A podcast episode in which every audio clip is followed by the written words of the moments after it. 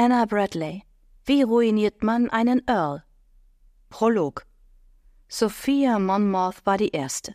Sie war damals sechs oder sieben Jahre alt gewesen, ein winziges, schäbiges kleines Ding, welches sich nicht von jedem anderen zerlumpten Straßenkind in London unterschied.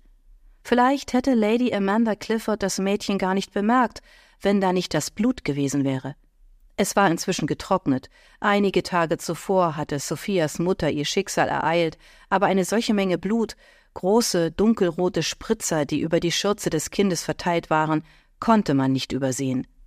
Dann waren da noch die Augen des Mädchens, grün, ziemlich faszinierend, aber bloße Schönheit hätte Lady Amanda nicht zu Sophias Gunsten beeinflussen können. Nein, es war der Scharfsinn in diesen grünen Augen, der für sie sprach, die Gerissenheit.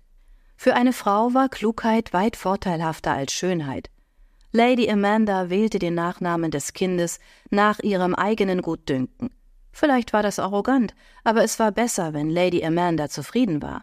Was alle anderen betraf, im Jahre des Herrn 1778 war Seven Dials ein schwülheißes, stinkendes Labyrinth enger Gassen, die sich aneinanderreihten wie verrottende Leichen in einer Pestgrube.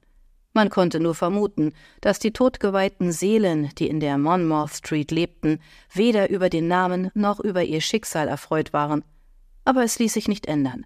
Es war pure Arroganz zu glauben, einer von ihnen könne seine Vergangenheit hinter sich lassen, denn bei Gott, die Vergangenheit war ein hinterhältiges, schleichendes Ding, das in den ungünstigsten Momenten und an den unwahrscheinlichsten Orten in Erscheinung trat.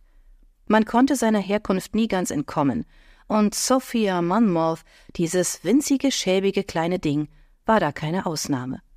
Deshalb lautete ihr Nachname Monmouth, wenn es auch ein Name war, der niemandem gefiel, außer vermutlich einer Reihe von Herzögen, die diesen Titel trugen, vielleicht einmal abgesehen vom ersten von ihnen, der mehrere hundert Jahre zuvor enthauptet worden war. Hochverrat. Eine grausame Angelegenheit, aber so war es oft bei Herzögen.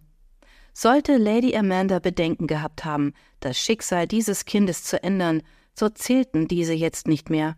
Und wahrlich, wer konnte schon sagen, was das Schicksal für Sophia Monmouth bereithielt?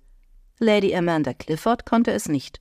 Letzten Endes war es doch so, wenn der Sohn eines Königs seinen Kopf durch die Henkersklinge verlieren konnte, gab es keinen Grund anzunehmen, dass ein Waisenkind aus Seven Dials nicht eines Tages die Geschichte zu ihren Gunsten wenden könnte. Kapitel 1 Great Marlborough Street, London, Ende Juli 1793. Auf dem Giebeldach von Lord Everleys Haus lag ein Junge, Stirnrunzelnd blickte Tristan Stratford Lord Ray in das Glas Portwein in seiner Hand. Nein, es war noch halb voll, es war keine Täuschung. Wahnvorstellungen vielleicht? Dies schien nicht so weit hergeholt zu sein, wie es einst der Fall war. Man konnte selbst den vernünftigsten Mann zum Halluzinieren treiben, wenn man ihn nur ausreichend bedrängte. Aber ein Junge auf dem Dach seines Nachbarn? Das schien eine seltsame Wahl zu sein, was Wahnvorstellungen betraf. Tristan ließ seinen Portwein auf der Ecke seines Schreibtisches stehen und schlich näher an das Fenster. Er schloss die Augen, holte tief Luft und riss sie wieder auf. Er blinzelte. Da lag ein Junge auf Lord Everleys Giebeldach.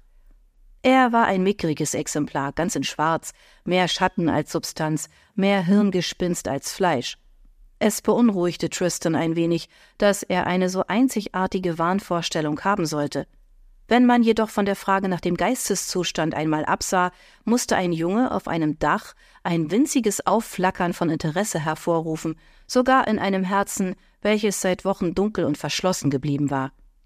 Der Junge tat nichts Falsches, er lag einfach nur da, auf dem Rücken, völlig regungslos und starrte in den Himmel. Trotzdem, ein Junge auf einem Dach, das konnte nichts Gutes bedeuten. Vielleicht sollte er jemanden alarmieren. Ein anständiger Nachbar würde das tun. Zweifellos hatte Everly nicht die geringste Ahnung, dass ein Junge auf seinem Dach lag. Selbst der aufmerksamste Mensch könnte so etwas übersehen, und Everly war nicht der aufmerksamste aller Männer. Seine Lordschaft war ein verschlagenes, schielendes Geschöpf. Tristan hatte nicht viel für Everly übrig gehabt, aber er würde auch nicht tatenlos zusehen wie ein diebisches Kind, den Mann um all seinen weltlichen Besitz brachte. Ob der Junge echt war oder ein Produkt seiner fieberhaften Fantasie, blieb fraglich. Wenn sich jedoch herausstellte, dass es sich nicht um ein Hirngespinst handelte, war er mit Sicherheit ein Dieb.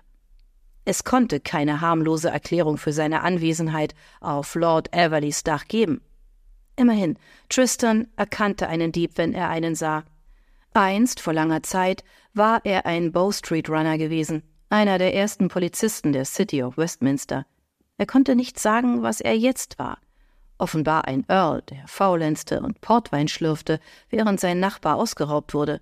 Ein weiterer, nutzloser Earl, genau das, was London brauchte. Da das Schicksal ihn nun einmal zu einem Leben in aristokratischem Müßiggang verdammt hatte, fühlte er sich verpflichtet, seine Sache ordentlich zu machen. Wochenlang hatte Lord Linden sein Stadthaus heimgesucht. Nun hatte Tristan widerwillig zugestimmt, seinen Freund an diesem Abend ins Whites zu begleiten. Er hatte eine vage Vorstellung von den Aktivitäten, die man als Earl amüsant finden sollte. Trinken, Wetten und derlei, aber Tristan hielt nichts davon. Er fand das alles völlig sinnlos. Deshalb war er früh aufgebrochen und schon fast zu Hause angekommen, als ihm klar wurde, dass das Whites dazu bestimmt war, sinnlos zu sein. Sinnlosigkeit war in der Tat der Punkt. Da der Abend ein spektakulärer Misserfolg gewesen war, hatte Tristan nicht viel Hoffnung, dass London eine bessere Beschäftigung für Gentlemen zu bieten hatte. In der Tat fiel ihm nach diesem Abend kein einziger Grund ein, überhaupt in der Stadt zu bleiben.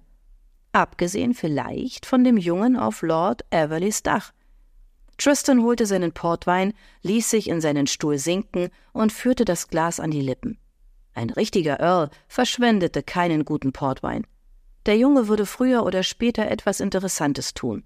Tristan war zufrieden damit, an seinem Portwein zu nippen und zu warten, bis es soweit war.